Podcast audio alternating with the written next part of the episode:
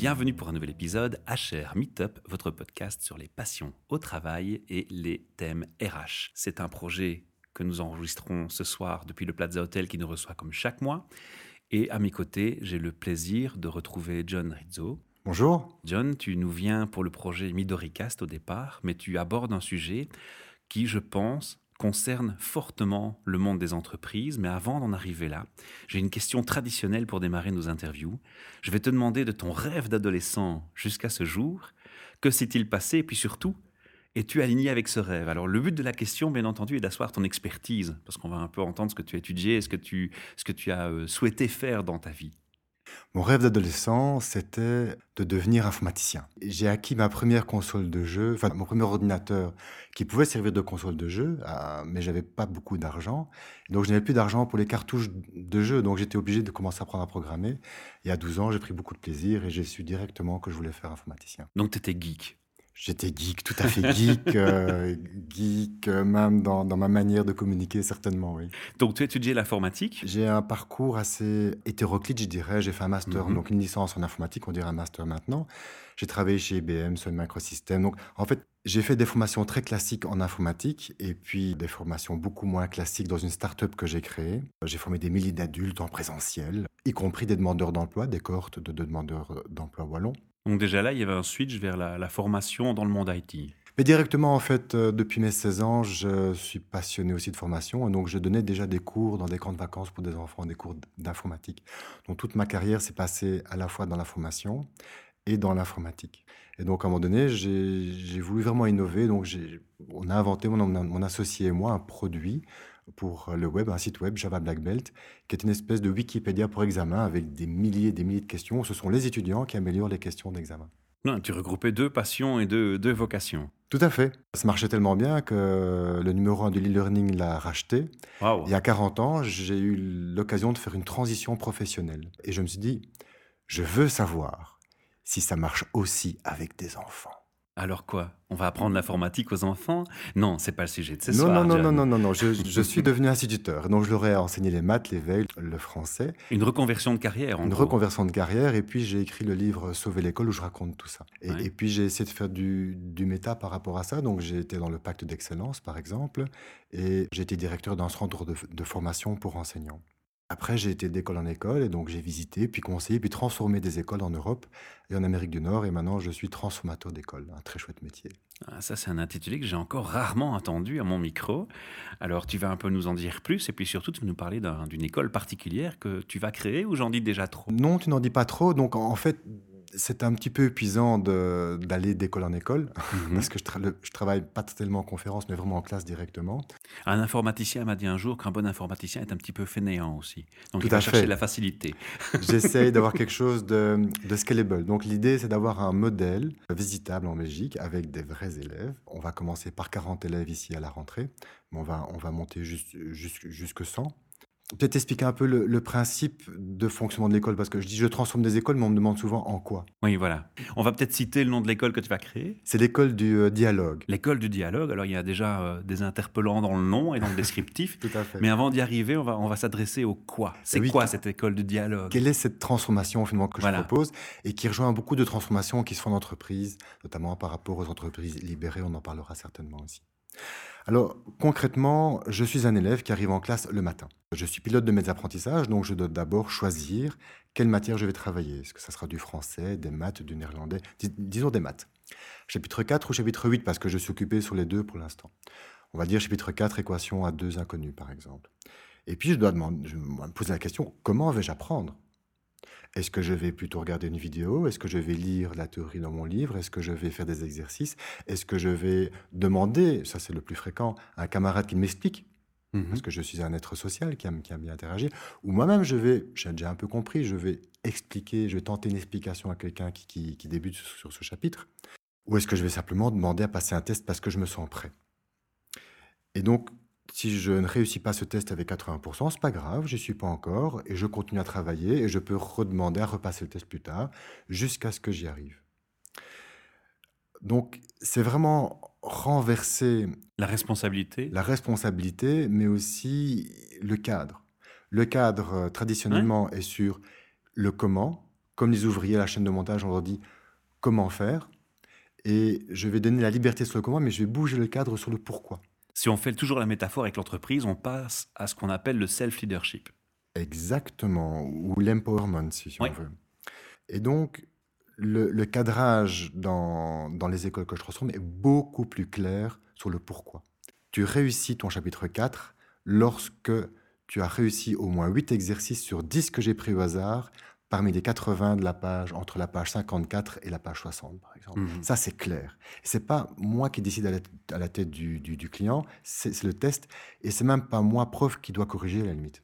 On retrouve ma paresse d'informaticien, où je ne vais plus donner cours, je vais organiser un environnement où les élèves vont apprendre. Et tu es l'accompagnateur. Et je suis l'accompagnateur, parfois très cadrant, pour que ça reste du travail productif et que ça ne digresse pas sur les discussions de vacances, par exemple. Alors, encore une fois, je vais faire une métaphore avec le monde des entreprises. On a des RH qui nous viennent au micro, parfois avec des superbes idées. Et puis, dans la pratique, parfois, ça coince un petit peu. Pourquoi? Parce qu'il y a des procédures, des législations, etc. Ben, j'ai presque envie de dire ici aussi, tu vas avoir les mêmes, les mêmes freins, les mêmes interrogations, non? Est-ce qu'il n'y a pas déjà un programme défini par année, par... Euh, par le, ministre de l'Éducation et des choses comme ça qui vont peut-être être un frein à cette démarche ou on reste aligné cependant? Il y a certains freins qui tiennent plus des ressources humaines, hein. par exemple le directeur qui ne peut pas choisir ses profs. Sinon, en termes de freins législatifs, il n'y en a pas tellement. On suit le programme. Je, ne change pas les manuels scolaires. Voilà. Je dis aux enseignants de suivre les, leurs manuels scolaires. C'est juste qu'en cours d'année, l'un sera au chapitre 12 et l'autre sera au chapitre 3. Pourquoi au chapitre 3 seulement? Mais Parce qu'il y a des lacunes qui traînent des autres années et que ça sert à rien de faire 3x x 6 si je ne sais pas déjà faire 3 x 6. Donc, il va moins perdre son temps, il va vraiment travailler 3 x 6 et reprendre d'un bon pied, alors que celui qui a déjà compris 3x carré x 6 ne va pas attendre qu'on lui explique 3x x 6, ça n'a pas de sens. Finalement, dans cet élève qui devient pilote de ses apprentissages, chacun évolue à sa vitesse pour ce qu'il est. On lui dit plus fais ci, fais ça maintenant, on lui dit essaye de te, de te dépasser. Et finalement, c'est ce qu'on fait dans les entreprises libérées où on prend les personnes pas comme des fonctionnalités ou des rôles, mais comme des êtres humains à part entière. Et c'est ce que deviennent les enseignants. Ils deviennent beaucoup plus polyvalents avec cette méthode. Ils ne doivent plus être spécialistes des maths ou spécialistes du, du français. Ça a moins de sens. Alors, dans ton école, ça veut dire que tu vas avoir besoin de professeurs avec une autre approche, qui correspondent et qui sont alignés avec ta vision oui, de l'enseignement. n'est pas le problème. Ils, sont, ils, sont, ils me contactent par, par dizaines pour, c'est vrai. Mais j'en ai marre, je veux changer, etc. donc, il y a une euh, attente aussi de la part du oh corps enseignant. Quoi. Oh oui, oh oui. Quand tu parlais du pacte d'excellence tantôt dans lequel tu, tu, as participé, tu retrouves des individus Bien qui sûr. sont Mais même, je retrouve la, même vision. C'est-à-dire qu'il y a une grande... Moi, je voudrais pas être ministre. Hein. 100, 000, 100 000 personnes. Imagine, vous êtes, vous êtes chef d'une entreprise de 100 000 personnes, 100 000 enseignants qui doivent changer de métier quasiment. C'est une tâche quasi impossible. C'est très très compliqué. C'est pour ça que je l'aborde classe par classe et par l'exemple. Je me suis rendu compte que l'expliquer, ça ne sert à rien. C'est comme expliquer les entreprises libérées, ça sert à rien. Ça change rien sur, sur le terrain.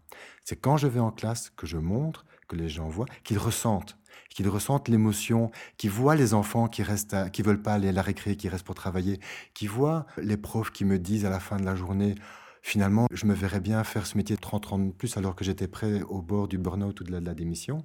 C'est quand on ressent des choses comme ça qu'on a compris l'essence de ce que je propose. Tu fais appel à la passion aussi de l'enseignant, du coup, parce que forcément, tu lui rajoutes le plaisir qu'il est en train de perdre par une approche plus constructive. C'est comme ça que je dois le comprendre. Oui, et, aussi, il y a un grand décalage quand on parle de, de ces dizaines d'enseignants qui me contactent. Pourquoi? Parce qu'il y a un décalage entre la société et l'école qui grandit de plus en plus.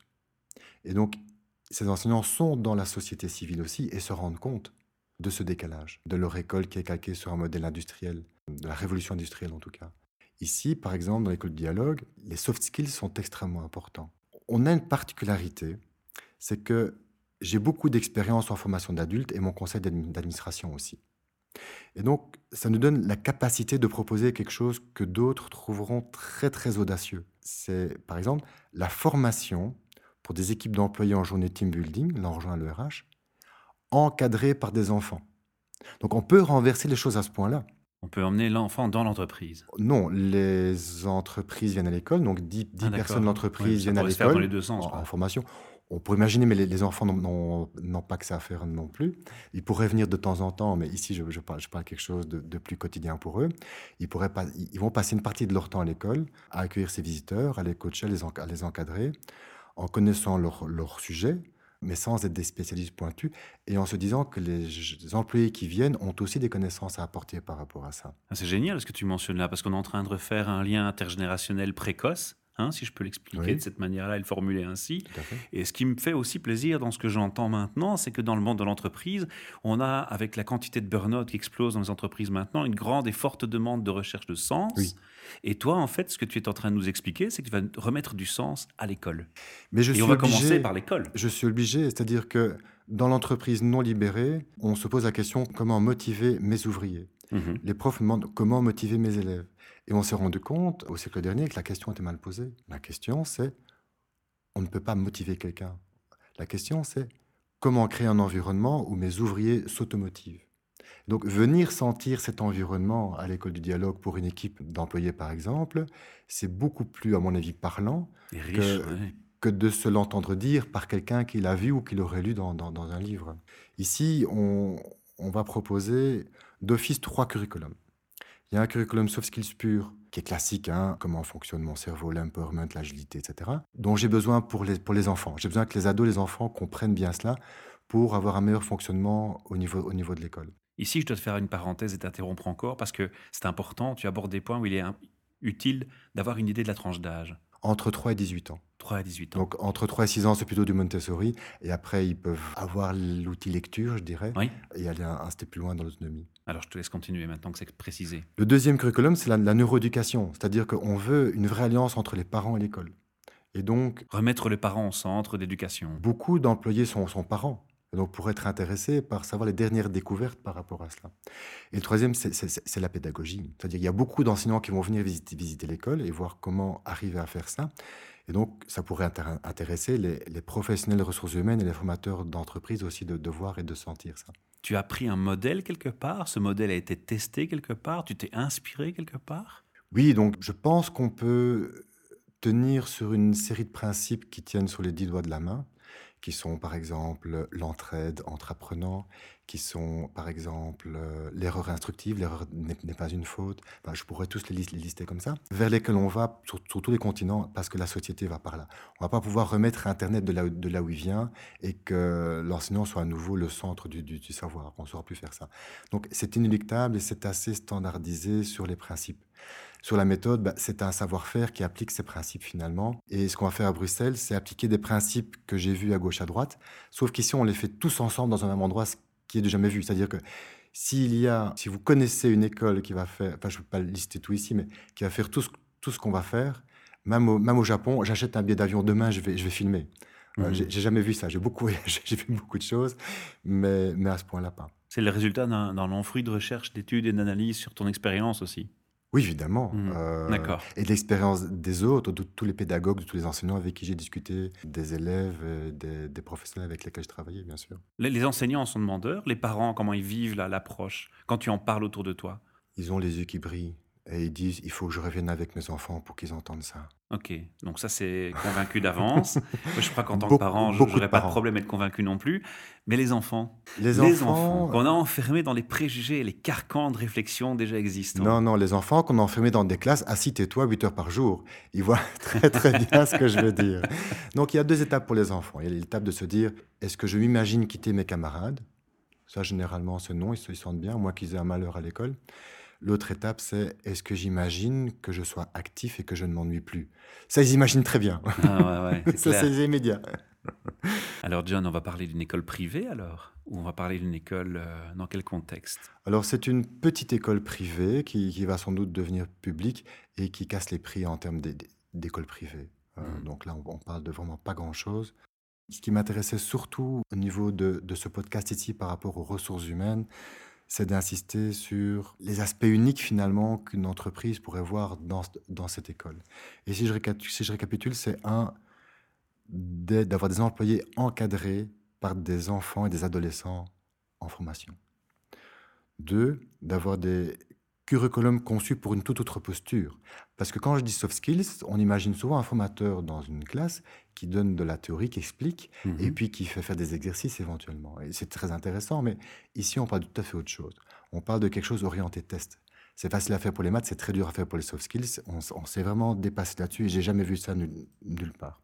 Mais il fallait qu'on soit congruent avec notre manière d'enseigner. Trois, en immersion dans un lieu qui incarne cette posture. Et pas faites ce que je dis parce que je fais. Non, non, venez voir ce que je fais. Hmm, et prenez exemple. Ouais. Un exemple positif. Tout à fait. Et quatre, là on revient à la question sur l'école privée qui permet à des enfants défavorisés du quartier de financer leur inscription dans notre école. Donc, on veut une vraie mixité. On s'est mis dans un quartier plutôt difficile. Ça allait être une de mes questions. C'est Près d'une station de métro. C'est Anderlecht. Ah. C'est près de la station Aumale. Et donc, euh, c'est facile à accéder en, métro. C'est un quartier très safe, euh, très, très, très chouette et populaire. Mais si je t'écoute à Liège et que moi je vais travailler à Liège, à Bruxelles tous les jours et que je dis ben, je pourrais mettre mon enfant tous les jours là, ça m'arrangerait. Je peux? Si ton enfant habite à Liège? Oui ça me paraît quand même difficile de mettre un enfant trop loin de sa maison pour une raison évidente d'avoir des copains qui viennent à la maison de temps en temps. c'est quand même plus destiné, à, moins que tu viennes à Bruxelles tous les jours avec ton enfant en voiture et puis que tu le mettes à la station métro, c'est une éventualité qui se discute. Mais pas dire que je n'accepte pas n'importe qui, mais je ne vais pas accepter des, situations difficiles à vivre pour, pour les familles. D'accord, donc tu t'orientes vraiment sur le, côté pratique et, et bien-être de l'enfant et des parents. quoi. Oui, parce que bon, j'ai qu'une capacité limitée en termes d'enfants. Bah, là, je commence avec 40 et sur une grande palette d'âge. Donc, si on regarde ne fût-ce que les 1800 élèves qui n'ont pas d'école de leur premier choix à cette période-ci du, décret d'inscription, dans, dans, un quartier où, qui a une grande tension démographique, mais aussi en termes de place pour les entreprises qui seraient invitées à venir vivre ça. Euh, il suffirait qu'il y ait, allez, on, va dire cinq entreprises qui se disent qu'elles vont envoyer chacune cinq petites équipes. Bah, je suis saturé pour un an. Alors le public de ces 40 premiers élèves, c'est quel âge? Aussi de 3 à 18 Non, tu as déjà ciblé une classe spécifique? Non, non, non, c'est de 6 à 18. On ouvre les maternelles en janvier. Alors, qu'est-ce qu'il y a d'autre à dire sur ce, sur ce programme? Tu peux donner d'autres illustrations de choses qui vont être un peu déroutantes pour le parent classique qui n'a vu que des choses euh, formatées? Oh, Plein, plein, plein. Par exemple, il y a la gestion de l'école. Je refuse qu'il y ait une femme d'ouvrage qui nettoie les toilettes pour ses enfants. Le directeur doit montrer l'exemple et nettoyer les toilettes. Et les enfants doivent pouvoir dire, ben moi aussi, alors même si je suis un garçon et que dans ma famille les garçons ils nettoient pas, je dois. C'est peut-être noble aussi de nettoyer les, toilettes. Et quand je parle de gestion d'école, je parle de faire le site web, d'accueillir les visiteurs, de faire la compta, de faire peut-être un, petit peu de, de, cuisine, pourquoi pas. Les enfants vont consacrer un quart de leur temps à ça. Et en faisant ça, tu veux responsabiliser d'abord, je les responsabilise, mais surtout, je leur permets, dans, la vraie vie, d'appliquer le curriculum soft skills qu'ils auront eu.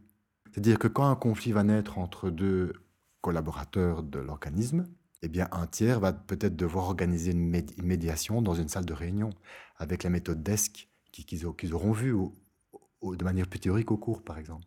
Mais le faire dans l'émotion de la vraie vie, c'est n'a rien à voir avec ce qu'on pourrait apprendre en théorie et dans une entreprise et à l'école. Moi, ce qui me parle beaucoup en termes RH, c'est que, on l'a souvent dit, hein, notamment dans le projet sur l'environnement avec Midoricast, l'enfant est une source d'inspiration et aussi le premier public à apprendre et être le futur. C'est le premier public concerné pour définir un futur. Tout à fait. Donc, c'est une idée du projet, c'est de se dire comment est-ce qu'on peut montrer l'exemple d'éducation des enfants, travailler avec les familles, faire de la neuroéducation pour les parents et peut-être des parents qui ne sont pas à l'école, d'ouvrir finalement ces cours de neuroéducation au quartier et de voir l'école comme une partie vivante intégrée à son quartier, un peu comme le foie est partie vivante du corps et, et pas un morceau séparé qui n'a rien à voir, tout en intégrant aussi des entreprises qui peuvent venir voir, en intégrant par exemple quelques demandeurs d'emploi qui seront en formation aussi, faire un organisme. Je pense que c'est comme ça qu'on définit les organisations opales dans la théorie des différents stades d'entreprises libérées. Mhm. Le dernier stade connu qui est l'opale se définit comme un organisme. La question que je me pose, hein, pour revenir au côté pratico-pratique, comment ça va se passer quand on parle d'aller à son rythme mais qu'on a à côté quand même un, contexte où on doit soyons passer clairs, par année, etc. soyons clairs, la première valeur de l'école, c'est l'excellence. Je veux que chaque enfant se, dépasse de le maximum de soi-même. Et pour moi, le cerveau humain, et pour les neuroscientifiques, est capable d'apprendre à lire vers 4 ans et demi. S'il y en a un qui est plus lent qu'il fait à 5 ans, c'est pas grave. Mais qu'on ne vienne pas me dire à, 8 ans, comme je vois dans certaines écoles, oh ben si c'est pas lire, c'est pas grave, ça va venir. Non, non, non, non. Mhm. Le CEB, c'est à 10 ans, madame.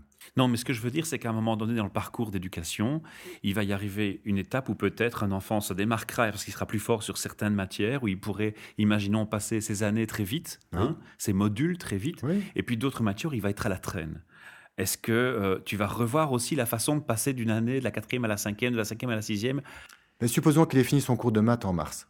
Oui. Le bouquin de troisième est fini. Oui. Et tout ça, quand, je dis l'excellence, c'est l'excellence ne peut être nourrie que par l'amour, que par la fierté du travail accompli, que par euh, la motivation intrinsèque. C'est important ce que tu dis. C'est très important. Je dois quand même le préciser pour les auditeurs. C'est un focus. Je ne suis pas une machine à faire apprendre. L'excellence est une conséquence naturelle d'une éducation, d'une école bien faite. Par rapport à la question spécifique, s'il a fini son cours de maths en mars, de troisième, bah, il passe au cours de, quatrième. Maintenant, si on se rend compte qu'il fait que des maths toute la journée, bah, c'est là que l'enseignant doit, intervenir. C'est pas parce que l'enseignant ne donne plus beaucoup d'explications collectives qu'il ne fait rien. Mmh. Il ne doit pas laisser un enfant dans sa zone de confort. En fait, c'est ça. Oui, tout à fait. Il va peut-être se dire, ben voilà, tu as, tu as tes points forts et tu progresses de manière très autonome dans ces points forts parce que tu es très motivé. Travaillons maintenant ce qui traîne. Qu'est-ce qu'on peut faire pour le reste? Je vais peut-être aborder la question par une histoire assez poignante. C'est Germain Pirlo qui m'écrit du, Z Preventorium, il était à pension maintenant, mais il m'explique que dans cette école hôpital, il avait un élève qui détestait l'histoire. Lui, il est prof de français et d'histoire. Il a dit à cet élève en septembre, écoute, tu détestes l'histoire, mais raison de plus pour commencer par là. Fais de l'histoire, et dès que tu as fini ton cours d'histoire, au plus tôt tu as fini, au plus tôt tu peux arrêter, tu ne devras plus en faire jusqu'à la fin de l'année. Il a dit, jusqu'à la fin de l'année, fait l'élève jusqu'à la fin de l'année. Cet élève s'est plongé dans son cours d'histoire corps et âme en septembre, octobre. Il n'a pas fait de français à la place et il a fini fin octobre et il n'a plus dû en faire jusqu'à la fin, fin de l'année. Mais il y a pris goût ou pas? On ne le sait pas. On, ne le sait pas. mais, mais, en tout cas, là, il y a, eu un travail de l'enseignant pour, pour ne pas éluder ce cours d'histoire, évidemment. Pas mal, belle approche. C'est une très très belle illustration de, ce que tu nous expliques. Et là, l'élève était pilote. C'est l'élève qui a dit Moi, je fais l'histoire maintenant. Ah. Je sais que c'est un mal nécessaire, ou en tout cas, si pas nécessaire, auquel je n'échapperai pas. C'est la notion du choix. Cadre. Il y a un choix qui a été fait. Tout à fait. Il y a un choix dans un cadre posé. Il y a certaines écoles où il y a un choix dans pas de cadre. Tu as le choix en faire, entre faire du Minecraft toute la journée ou des maths. J'ai vu ça. Hein. C'est une catastrophe. Ces élèves à 9 ans, ils me demandent d'écrire des, phrases simples parce qu'ils n'arrivent pas eux-mêmes. Ils ont un niveau de, de première primaire. Ça fait réfléchir. Hein. Ça, je peux dire. Est-ce qu'on a, est qu'on a fait le tour sur le, comment ça fonctionne? Est-ce que tu voulais encore mentionner des points importants pour l'approche? Je pourrais en parler des heures et des bah heures. oui, si, je, sens ta passion. Si je devais résumer par rapport au, au RH, je dirais qu'ici, on a hum, un modèle visitable à Bruxelles d'école libérée. À partir de septembre. À partir de septembre. Et tout le modèle, je, viens de l'informatique, donc tout ce qui est passage du waterfall aux, méthodes agiles, au scrum, etc., bah, je l'ai vécu, ça me parle beaucoup. J'ai vu comment ça se passait avant. Dans Évidemment, comment veux-tu qu'ils gèrent leur projet? Si tu dois faire quelque chose d'aussi complexe que de faire une chaîne YouTube, de rap, par exemple. Tu presque envie de retourner à l'école. Hein. voilà, tu, ils, ont, ils ont aussi un quart du temps pour leur projet personnel.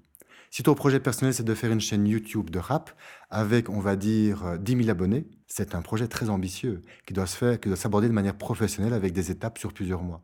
Eh bien, il faut mettre des post-it sur un mur et ne pas oublier certaines étapes et apprendre à gérer ça en équipe. Tu sais ce qu'on va faire, John? Dis-moi. On va te proposer de faire des podcasts dans ton école. Pourquoi pas Voilà, petite parenthèse euh, humoristique étant faite sur ce thème, mais l'invitation est très sérieuse cependant.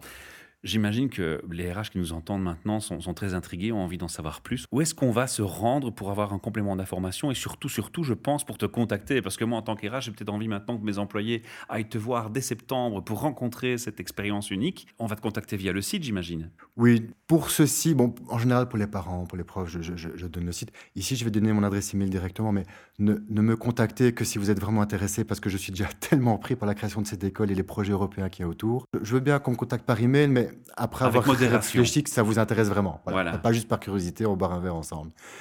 Donc c'est johnrizzo.be, donc J-O-H-N.R-I-Z-Z-O, comme pizza mais avec un R et un O, .be, at gmail.com, tout simplement. Tout simple. Ok, parfait. Donc là, tu réponds bien entendu au mail en insistant, s'il vous plaît, ne spammez pas et n'envoyez pas des demandes s'il n'y a pas une motivation profonde derrière. Merci. Mais il y a un site internet. Il y a écoledudialogue.be, mais elle n'est pas encore tout à fait aménagée pour euh, les RH qui seraient intéressés. C'est plutôt pour les parents. Il y a une page Facebook, il y a d'autres réseaux sociaux. Il y a une page Facebook où je publie une vidéo sur la, comment construire une école tous les jours. J'ai vu, oui. Euh, au moins toutes les semaines, je publie une vidéo sur la pédagogie. Très chouette vidéo d'ailleurs, instructive en elle-même.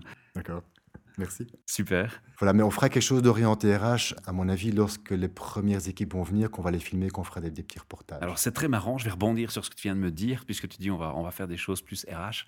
Eh bien, j'ai justement trois questions RH pour toi. Dis-moi. Avec ton expérience, tes échanges que tu as et, ton parcours professionnel et le fait que tu as été aussi toi-même ton, ton, propre employé, hein, tu as été indépendant, tu l'as mentionné. Euh, quelle est la définition d'un RH que tu as ou que tu perçois? Pour moi, c'est, j'allais dire le gardien, mais plutôt le nourricier d'un grand trésor. Maintenant, le, trésor d'une entreprise, ce ne sont pas tellement ses secrets de fabrication, ce sont les personnes qu'il y a dedans. Leur passion, leur motivation? Certainement, leur productivité aussi, il, faut, il ne faut pas se, mmh se, leurrer, hein, euh, mais qui passe justement, comme j'aime bien des enfants qui apprennent à lire vers 4 ans et demi, mais au départ, il faut créer l'amour, l'enthousiasme, la motivation intrinsèque. Donc, que ça se passe bien dans les équipes, évidemment. Parfait. Alors, est-ce qu'il t'est déjà arrivé, John, ce que j'appelle moi l'effet wow?